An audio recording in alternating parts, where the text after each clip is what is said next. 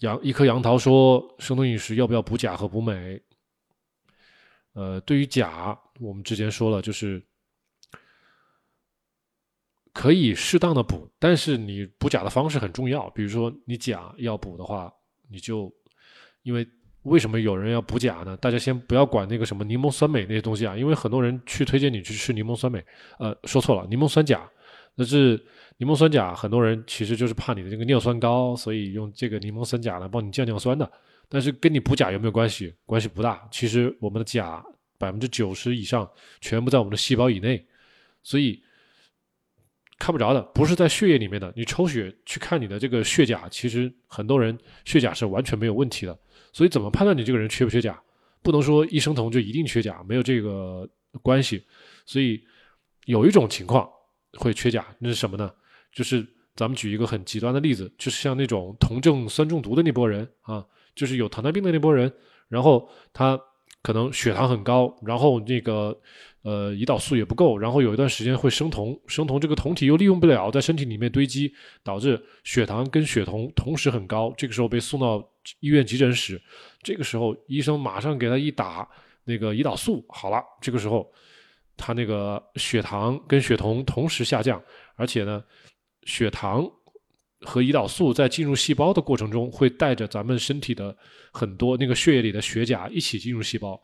那么在这种情况下，就会把我们的血钾带得很低。血钾低了之后，可能对我们的神经啊，对我们的大脑啊，都会产生一些影响。所以在这种情况下，可能会呃，他们在注射胰岛素的时候，同时还会再给你再补上那个钾的电解质，给你同时补钾。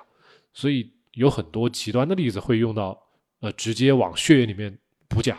但是我们正常人啊，我们说我们做生酮饮食，只要你不是走那种很极端的，突然间怎么个断，这个断那个断，油断蛋断什么断，乱七八糟断，然后你不要去干这种很极端的事情，是吧？然后你的胰岛素分泌是正常的，然后从来没有什么啊二型糖尿病啊，或者是不受控制的这种呃。这种糖尿病，你连药都不吃是吧？血糖乱糟糟的，你不干这种事情，一般人你用不着特别的去吃很多钾的电解质，因为这个钾吃完之后吸收之后进入我们血血液，我们身体它是一种无机物，很多时候就被我们肾脏过滤一遍，全部都当尿排出去了。而且我们肾脏也很聪明，你要把尿要把钾排出去，还会顺带的带着咱们身体的很多一部分钠，也就是把你的体内的盐给带出去。有很多人吃很多钾的补剂，盐不够了，盐不够了又开始锁水、水肿，所以有很多负面的情况。我其实就是为什么建议大家，呃，你要补钾就喝一点点咱们那个推荐的低钠盐泡的水就完了，因为低钠盐里面含有一点点钾。如果你真的是缺钾，也许就靠那一杯水就够了，呃，然后你一天喝个一两次也就完了。然后主要的是靠有机物的，是吧？比如说你吃蔬菜。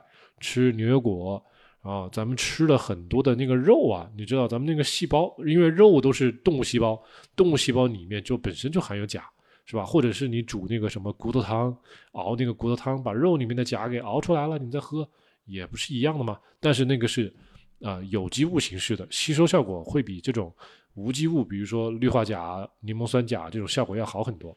就为什么我们之前节目里面都推荐大家？不论吃什么东西，从食物中来，食物的这种是有机形式，你的吸收效果好。我们的肠肠的表皮细胞，它是一种 endocytosis，就是一种包引的这种作用，而不是靠那种啊高浓度然后扩散的这种方式去吸收这种呃离子。所以我说的有点有点复杂，有点深，但是大家理解，就是你要补钾，还有咱们刚才说的那个补镁啊，也是的。都是你要通过有机物的形式去补，呃，哪些人需要补镁呢？我们之前不是也有节目讲了吗？呃，就是长期吃高碳水饮食的人，因为镁是我们身体里面每一个那个生化系统呃生化反应需要的一种催化剂，催化酶的一个一个一个附属物 cofactor，所以这个东西你生活我们生命的每一个步骤可能都需要用到镁。所以你如果长期吃高碳水，尤其是高碳水的时候，用到的镁是尤其的多。所以像这部分人，如果你之前的长期的饮食都是呃米面、糖是吧？饮料这些东西都不停的，那这部分人突然之间要开始做低碳饮食、做生酮饮食，这部分人要补镁是吧？而且你可以观察自己身上的现象，比如说情绪很容易激动是吧？这就是你神经细胞太敏感了，呃，没有那个钙离子跟你去跟那个跟那个镁去相相相平衡，这个是容易出问题。呃，再一个就是呃高血压。是吧？你这个血压很高，你自己去测这个血压一百四以上很高，血压高的人也要注意，可能你也需要补镁啊。然后睡眠不足的人，睡眠不太稳的那些人，可能也要补镁。呃，基本上我能想到就是这些。但是大家补镁的话，也是要通过食物去补，是吧？大家可以翻过头去看我那个合集币，有两集专门说镁的，说的很详细，去看一看。然后这个关于补钾跟补镁我都说完了，所以但是这个朋友你说的是生酮饮食需要补钾和补镁吗？其实是不是一定需要呢？我觉得不一定，完全是看大家开始做生酮饮食的时候你本身的营养状况。你像我当年开始做的时候我是没有补的，然后就是多吃这些天然食材，你会慢慢的这些东西你都会有，短期之内你看不出来任何啊你不吃会怎样怎样，你看不出来任何呃问题的。所以你要，你就说你要去补钾和补镁，可不可以？可以。但是所有人一定要都去补钾补镁吗？不一定，就是这样的一个答案。但是你如果真的是要补，你就尽量从原型食材、从天然食材去补，就不要去花那些几百块钱去买那一瓶子药，就不要去干这种东西。这是我的建议啊，我个人的态度。对的。然后那个挖空小公主说，她以前得病住院就补过钾。输入刺激血管还很疼，是的，是的。呃，常伟他说每天一餐，中午起来就停不下来，怎么操作？什么意思？是是吃的就停不下来吗？常伟，你可以再说仔细一点啊，没看明白。呃，陆志然说你喜欢吃三文鱼，发现很多油，吃了容易胖。真胖了再说嘛，但是这个鱼鱼油我觉得是好东西，你可以拿这个油出来留着，留着煎蛋吃，或者是将来用来炒别的菜吃，你不用一次都喝完嘛。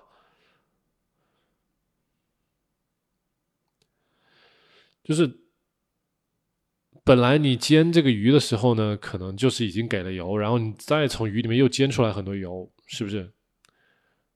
主要还是怎么说呢？你如果规定好这个鱼就大概一百五十克、两百克，你一天你这一顿就吃这么这么多，是吧？就算是煎出来这些油，那也可以吃啊，因为这跟食物加起也就才两百多克啊，没有关系啊。你是不是还吃了一些什么别的东西，或者说吃了一些什么？哎呀，在这个发胖，我觉得我我觉得大家对这个发胖要有一个科学的认识啊。我建议大家啊，去买个体脂秤。好一点的体脂秤，你去体脂秤上去称，看看你增加的这个重量到底是肌肉还是脂肪还是水分啊？如果是水分和肌肉，这就不要太担心，总会那个你像肌肉就完全不用担心，水分嘛，过第二天可能就排出去了，只要长的不是脂肪就可以了嘛，对不对？陆展，你这个对于你那个体重的波动，还有其他的朋友，你说对于这个体重的波动，不要说我体重一长就一定是长着脂肪啊。是吧？稍微理性一点。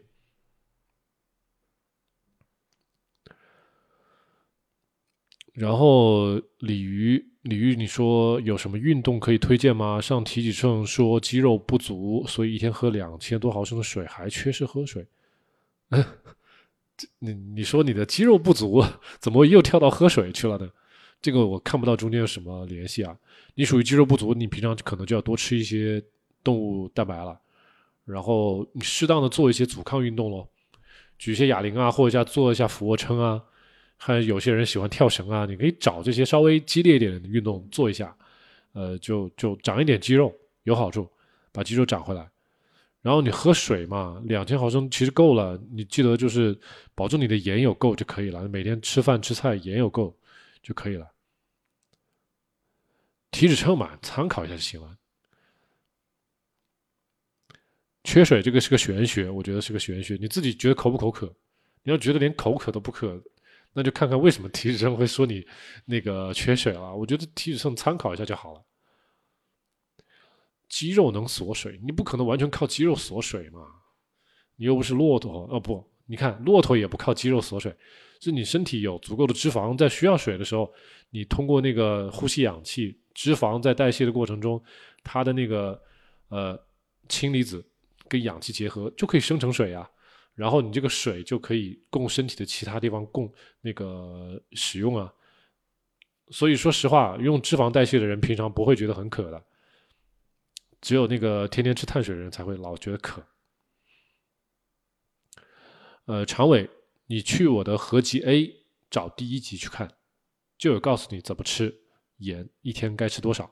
咱们在这儿说不清楚了。呃，我其实也不记得具体该吃多少盐，我每天炒菜都是用勺子撒，然后用嘴尝一尝，够咸就 OK。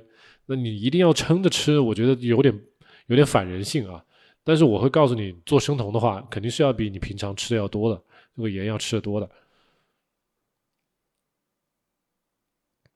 好，我们那个昨天不是说要今天给大家讲一个那个呃关于很多那个反反营养素嘛？之前有朋友一直问那些什么草酸呐、植酸呐，然后我昨天给大家看了一篇文献，我说这个文献。讲了各种各样的那个，嗯，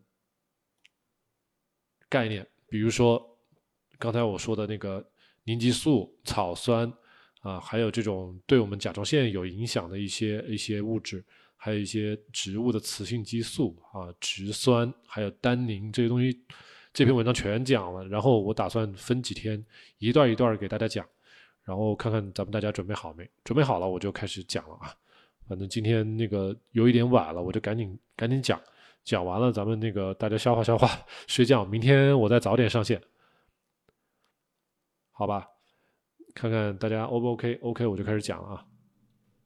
这个其实说起来说起来才可能要要点时间，所以大家那个准备好，搬好小板凳。那个哈哈你在吗？哈哈。这是专门给你准备的啊，嗯，可能会稍显枯燥啊，因为没有图，所以大家跟我一起就听我的声音就好了。因为这个东西怎么说呢？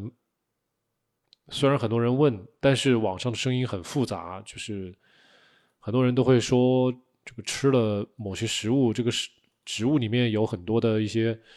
呃，物质会影响我们对某些矿物质的吸收，以至于会如何如何如何如何，所以我们要如何如何如何。然后之前我们在群里面跟大大家聊天的时候，就有一位朋友，就刚才我说的那那位哈哈朋友，他就一直在强调，就是比如说，嗯，草酸呢，还有植酸呢，呃，平常吃各种蔬菜要不要焯水啊？呃，我当时。给他一个很简单的答案，我就说你观察一下自己的爷爷奶奶都是怎么做饭做菜的呀，然后你就学他们就好了，就不会有事儿了。呃，我也不知道这个是不是他在抬杠啊，他就说自己的爷爷奶奶已经去世了。哎呀，我觉得这个反正大家还是抱着一个比较实事求是的这个心态，跟我们一起看一看啊，是不是真的需要啊太紧张？因为大家看我们这个。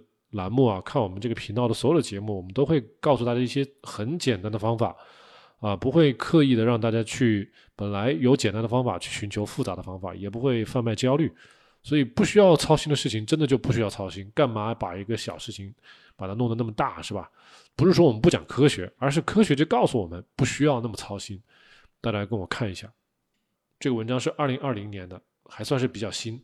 所以大家在网上看到那些说什么凝激素啊、草酸呐、植酸呐对身体不好啊，这个文章是二零二零年的。如果这个结论，呃，咱们拿来参考的话，还算是比较不过时的啊。那反观这个不过时的结论告诉大家了，然后大家再去看网上一些别的一些所谓的营养师啊、一些博主发的一些东西，也许他们的东西就过时了啊。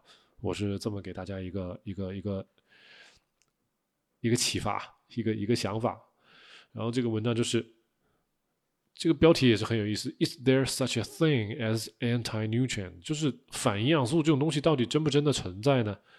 所以这个文章说到底就是帮大家来一探究竟，到底这些我们说的啊凝激素 lectin，还有这个 oxalate，草酸 g y t r o g e n s 这个东西是就是影响我们甲状腺激素的这一些一些化合物，然后植物雌性激素，还有植酸，还有单宁，这就是现在所谓营养师提的最多的一些啊，影响我们所谓人体吸收各种微量元素、矿物质的一些呃植物的化合物啊，所以就说啊，某些植物不能吃，某些植物不能吃，都是这么给大家宣传的，嗯。所以看看这个东西是不是真的是对咱们人体破坏那么强啊？我们今天主要是讲的是 lactin 凝激素。如果看过我们合集 B 的朋友啊，我们合集 B 其实有一集专门也是讲了这个 lectin 的，其实跟我们今天讲的内容差不多。所以我觉得大家啊比较比较好学的都可以都可以去看一看，去看看我的合集 B。咱们今天讲完之后，如果大家还想继续了解凝激素，想了解的更深入。可以去看我的合集 B，专门有一集在讲那个凝激素啊，而且那期节目非常火，就是被被收藏了好像上百次吧，大家可以去看一下。然后这集他怎么说呢？就是刚才我说的啊，这些刚才上面列出来的这些化合物呢，都会被认为啊。让人会觉得这些食物、这些化合物很危险，所以呢，很多人啊，非常多的人选择不去吃这些啊，plant food，不去吃这些食物，所以呢，也不管它这些食物，也许它们存在的很多潜在的好处，也不管了啊。总之有坏处，那我就不吃，所以把好处也丢了，这也是很不应该的。所以这篇文章它就是要来看一看，这目前为止。呃，我们现存的这些证据啊，有些证据其实很多时候他们这些营养师啊、这些博主啊，他们找的这些例子可能都是坐在小老鼠的身上、坐在一些动物身上的一些结论，但是拿到咱们人身上可能又完全不适用了。而偏偏这种这种植物的这种啊反营养素的这种实验，在人体上做的真的不多。所以很多结论都是靠不住的。我们在这个地方先给大家啊透露一下啊。所以他这个地方前面是做了一些介绍，也就是说啊，你看不论很多种饮食啊，比如说 Mediterranean 地中海饮食，然后美国的一个很流行的以前的一个 Dash 饮食，是吧？这个是防控那个高血压的 Dash，还有呢 Vegan、Vegetarian，这都是呃。就是那些素食主义者的那些饮食，甚至还有我们最近啊跟生酮比较接近的这种 Paleo 这个比较原始人饮食，都很强调去吃食物啊，这些食物都是呃，比如说有有有些食物可能不是生酮的，那它就是会让大家吃水果 fruits 啊，蔬菜 vegetable 坚果 legume legume 是豆子。我们生酮可能对豆子容忍不是很强，但是别的饮食都会让大家吃豆子。那然后呢，跟生酮完全没有关系的，比如说像以前的这个什么 Dash 啊、什么 Vegan 啊、Vegetarian 啊这些东西，都是哦可以吃全谷物 Whole Grain，嗯，都会吃这些东西。呃，不管这些这些饮食到底结果如何，他们都会比较强调啊，营养丰富，要吃这个没有 unprocessed。就是没有加工过的食物，然后呢，减少加工类的谷物、加工类的糖，还有有些食物、有些饮食是让你少盐的，特别是这个以前的这个 Dash，这个 Dash，啊，但是大家会发现这个 Dash 这个这个这个饮食有问题，就是有问题，所以真正大家如果要控制高血压，不是靠减盐，是靠减糖、减那个碳水化合物。好了，我们再往下看啊。我们刚才说，刚才上面列的这些呃植物的那个反营养素啊，有很多反营养素，lectin、oxalate、g a i t r o g e n s 这些东西全部都是反营养素。但是它这个文章它下面又列了这么大一片啊，这个 polyphenols 植物多酚呐，然后这个生物碱呐，类胡萝卜素啊，还有这个什么有机硫化合物啊，呃，这个这个还有它这个是另外一个这个叫贴贴类化合物。这个我就不是很了解。总之呢，啊，这后面还有一个植物固醇。总之，一二三四五六，啊，这六类都是植物里面的这个比较好的化合物，对咱们身体有好的这些化合物。问题是，啊，大家因为害怕那些刚才说的反营养素啊，这些东西全部都忽略掉了。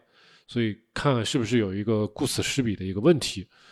所以他这边有一句话叫做 “due to the diverse and complex interactions of vitamins”，就是因为这些食物，一个食物，一个植物，咱们蔬菜是吧，或者是咱们一把坚果吃进去，可能有那些所谓的反营养素，但是又有数不清的这些好的营养素，还有这个维他命啊、矿物质啊，还有这些咱们刚才说这些植物化学物在一起。所以有很多的健康的 health effects of whole foods，它其实是一个怎么说呢？一个食物的一个总和，所以非常不一样。就是这个植物、这个食物整体吃下去的效果，跟你单独的把这个化合物拎出来说它的好坏是完全不一样的。也许单独拎出来这个刚刚才说那个凝激素，可能确实有对人体有有不好的效果，但是你整个一个食物吃下去，可能完全没有。呃，想象中的那么坏啊！而且有很多东西啊，咱们刚才说的那些植物啊，to complicate research even further，就是说有些因素会让这个食物本身会变得更加复杂。比如说这些食物，呃，里面的一些化化合物质、化学物质，到了咱们的那个小肠以后，会和我们的这个 microbiota，就跟我们这些肠道的细菌发生作用。所以你一开始说啊，这个东西有坏处。可是呢，我们细菌也许会帮它把它给消化掉，或者是把它给降解掉，这都是好的。microbiota 啊，在我们的小肠里面，然后呢，会影响咱们刚才说的这个 phytochemicals，不管是好的还是坏的，都会影响它的这个效应，生物效应。所以你真的是很难就说 A 不好，所以到了咱们人体里面就不好，很难说，因为中间有太多的这个过程在这里面。比如说咱们刚才说的那个。啊，microbiota，我们的那个肠道的菌群，整个微环境就不一样，所以整个啊，你直接这是一个不可完成的一个任务。但是这篇文章还是想办法找到了很多证据来给我们提供出来。我们来看一下啊，嗯，说到底，它有一个很简单的一句话呃，就是虽然有很多人说这些东西是这个反营养素 （anti-nutrient），但是呢。有很多的 study，有很多的研究表明，是吧？总结到，they may have health promoting effects。表面上说这个这些东西，比如说凝激素啊，不好，不好，不好。但是我们等会儿往下会看到，凝激素有它好的一面啊，所以就是它也许有这个有利于健康的一面的效果。等会儿大家跟我一起看。这下面这个表呢，给是给大家的一个。一个一个大概的一个预览嘛，比如说凝激素是吧？主要的食物的来源是什么呢？legumes 豆子，cereal grains 这个就是呃麦片呐、谷物啊啊一些植物种子呀、一些坚果呀，呃有些水果里面也有 vegetable 一些蔬菜里也有啊。对我们人体的，比如说不好的效果呢，就是可能会影响我们的肠胃功能，可能会导引起一些炎症，就这些啊。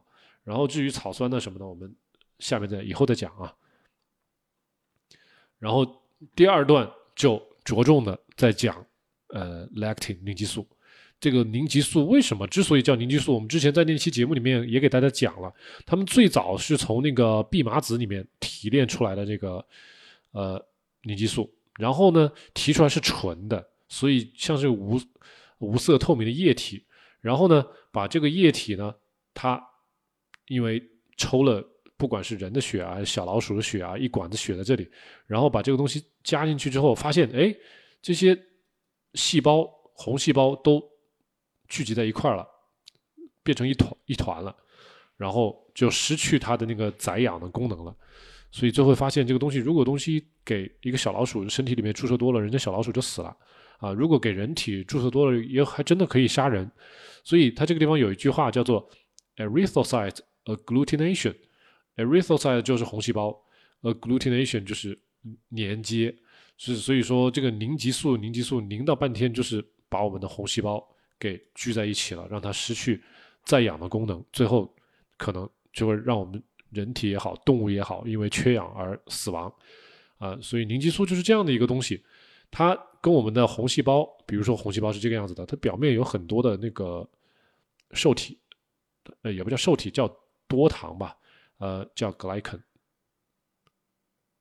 聚糖。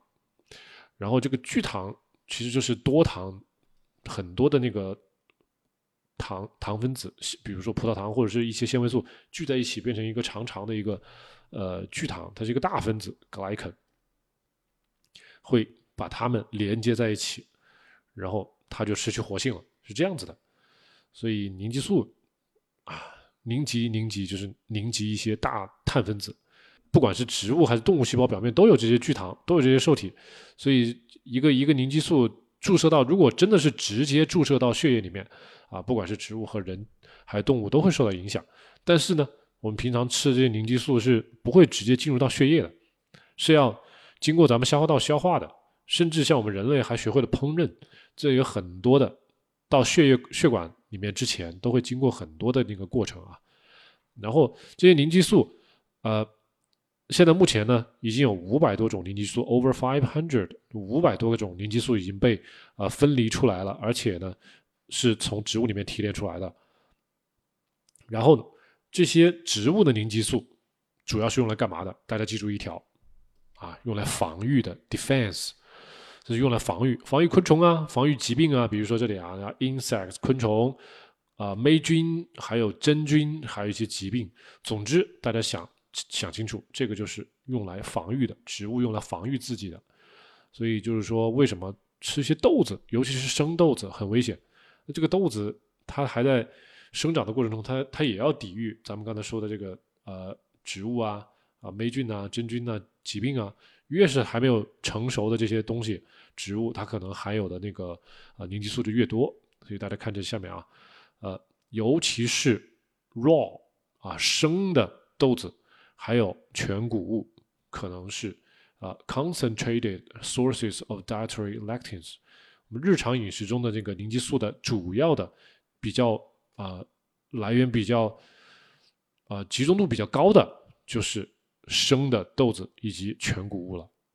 大家记住这两个，这两个要尤其注意。但是我们自己做生酮饮食啊，豆子平常不怎么吃啊，然后谷物我们根本不吃，所以我们基本上避免了。最大的两个凝集素的来源，所以大家有必要操心那些绿叶蔬菜吗？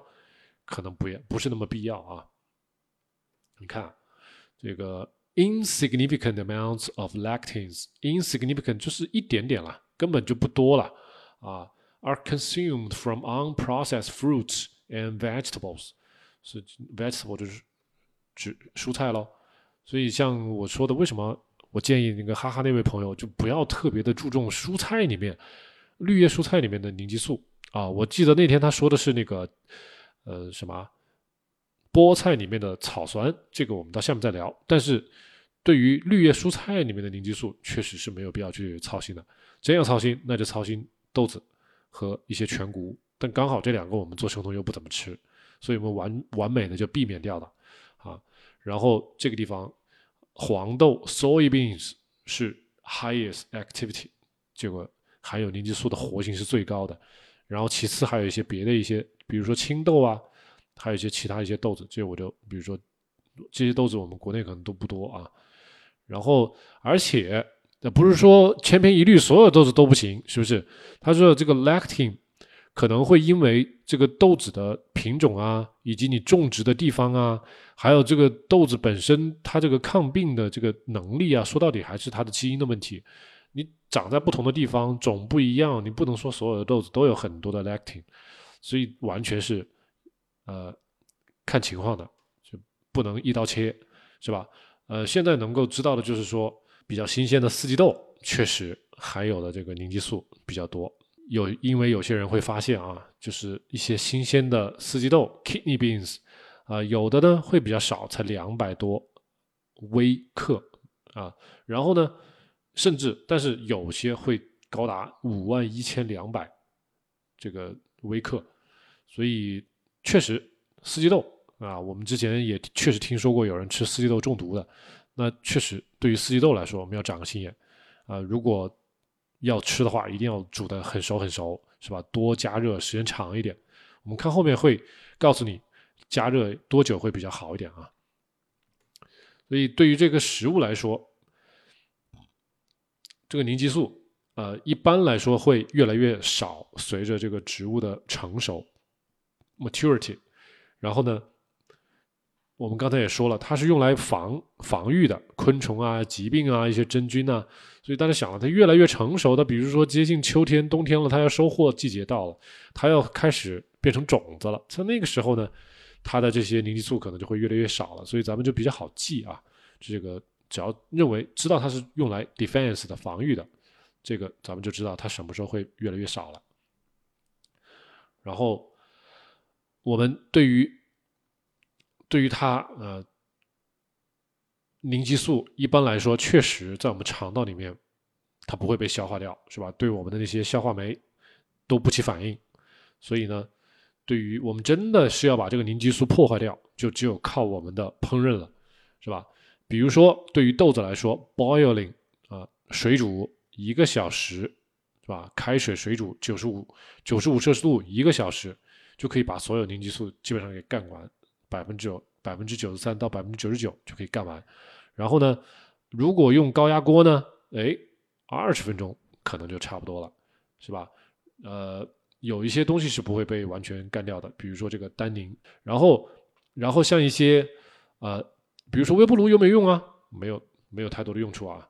好了，还有一些别的办法，比如说发芽，发芽二十七十二小时也可以把凝激素给干掉。但是，一般家庭来说，很少看到有人吃这个发芽的。呃，豆类啊，就比如说咱们吃豆芽，那就是发芽的豆子，对吧？这个是没有问题的，没有凝激素的。但是你直接吃生的黄豆，那可能要面临一些问题了，可能需要煮的很透，煮的时间很长。嗯，大家可以看一下这个总结的表啊，比如说，呃，对于凝激素，可以减少凝激素的这个做法就有 soaking 泡、水煮，然后呢高压锅，呃，发芽，还有呢这个发酵都可以的。呃，反而呢，如果是烘和烤的话，还会让凝集素增加，这个是很令人意外的啊。所以大家记住这一点。然后下面这个草酸呢、植酸呢，这个咱们下回再说。所以对于这个安全性来说，嗯，确实啊，不管是上世纪的英国，还有咱们中国，都有很多的报道，就是说吃生的没煮熟的这种豆子会让人中毒，就是。lactin 啊，这个凝集素确实是真的会有这种报道。对于人来说，然后呢，能够好好的加热的话啊，至少十分钟吧，水煮十分钟就可以解决很多的问题。所以到最后啊，咱们说了，就是对于一些动物的一些实验，确实 isolated 啊，如果把这个动物把把这个豆子里面的凝激素把它提纯。再给一些小老鼠啊，给一些别的动物吃啊，哎，马上就会有一些不好的一些现象出来。比如说，它会破坏咱们肠道表皮的这个粘液的一个完整性啊，然后呢，会让我们的肠道表皮细胞增生，然后呢，会让一些会影响我们表皮细胞的一些结构，减少一些双糖的水解酶的活性。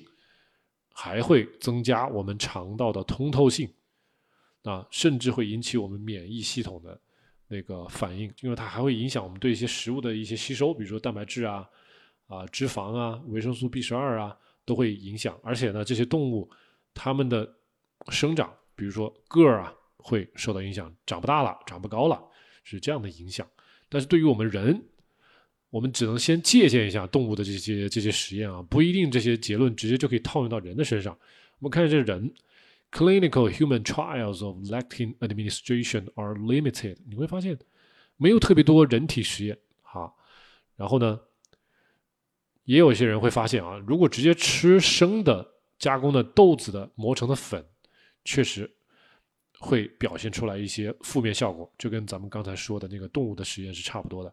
但是你只要烹饪呢，或者是那个高压锅啊，马上这些东西就没有了，就没有那么多问题了，就 complete amelioration，完全的把这个凝集素的问题就通过烹饪和高压高压锅的这种做法就完全就解决了，所以在人体里面就不会有刚才说的这个红细胞被粘在一块儿这种现象了，没有了。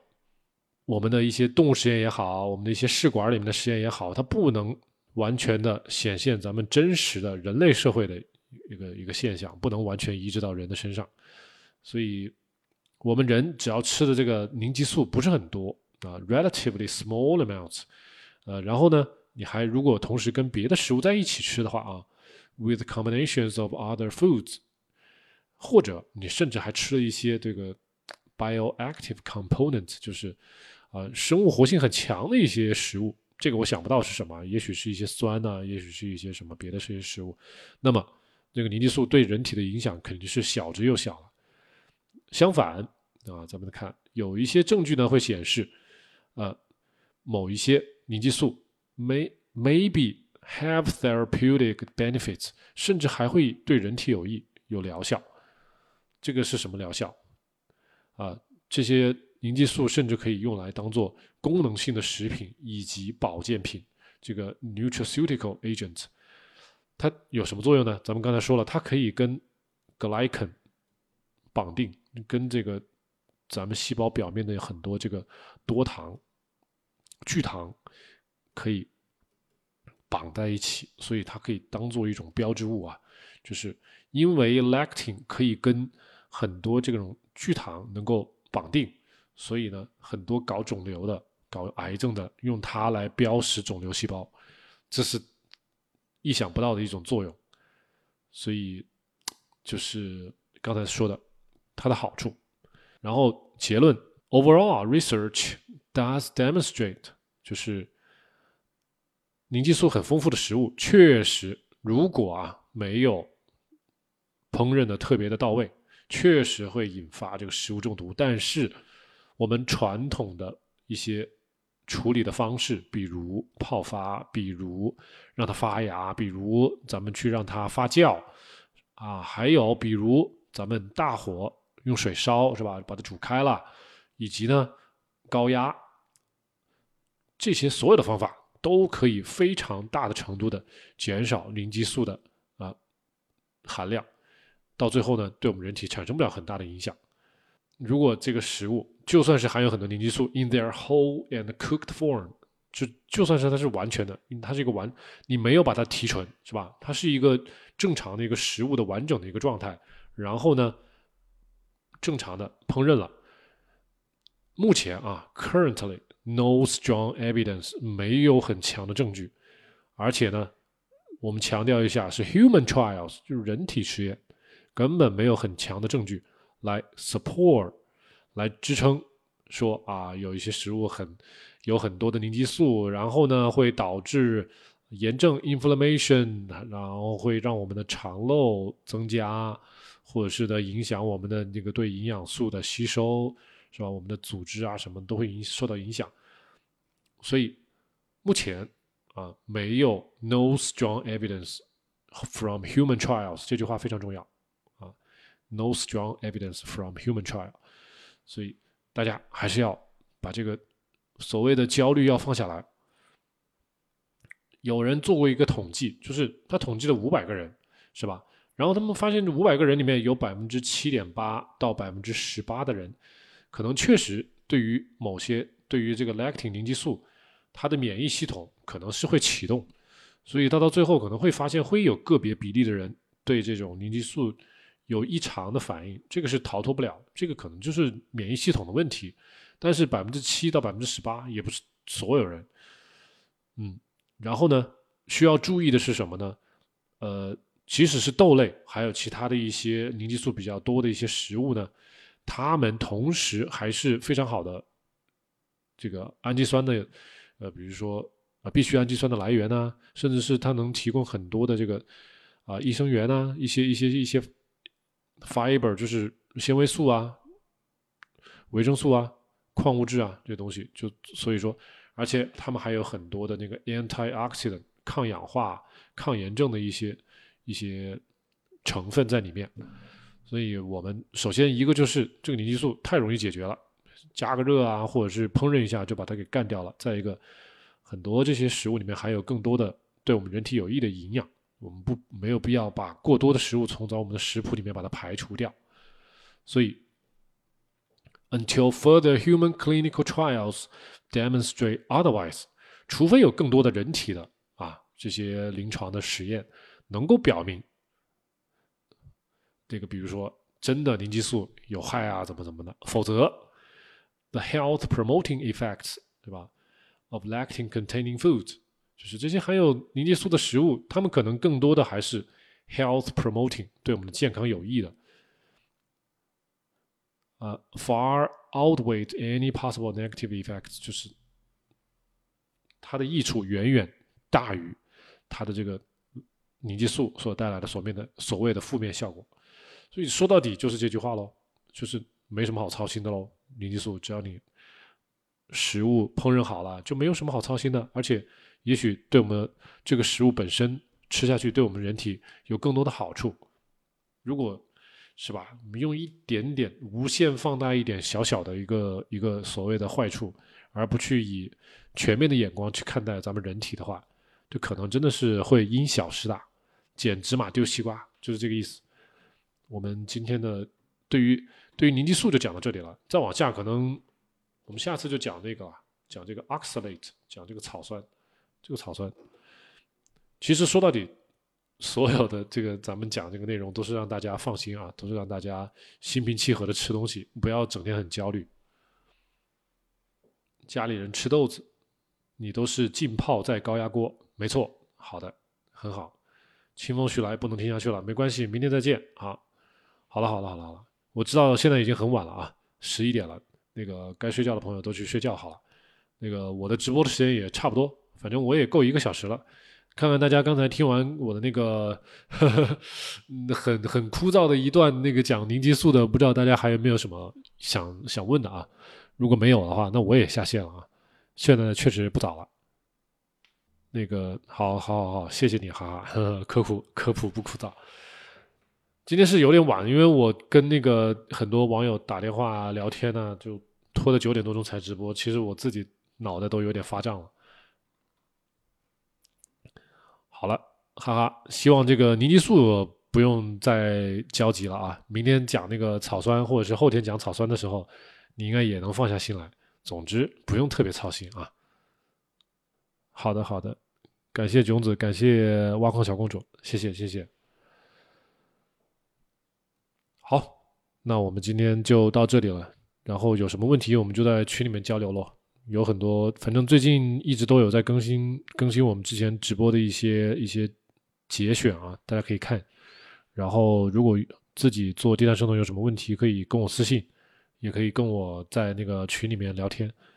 我觉得比较隐私的问题，我我选我建议大家直接私信我啊，因为群里面有的时候就是大家可能就是老艾特我，我也不知道这个目的是什么。有很多人我也不认识，就是。很多人会潜水，潜太久了，然后突然之间问我，我就不知道他前后的状态是什么。反正大家如果有什么问题，可以私信，然后把你前前后后的一些详细的内容都告诉我，我会我会让你再补充一些多的信息，然后我们再一起聊。好，大家拜拜，大家拜拜，我们今天不早了，大家睡觉吧啊，晚安晚安。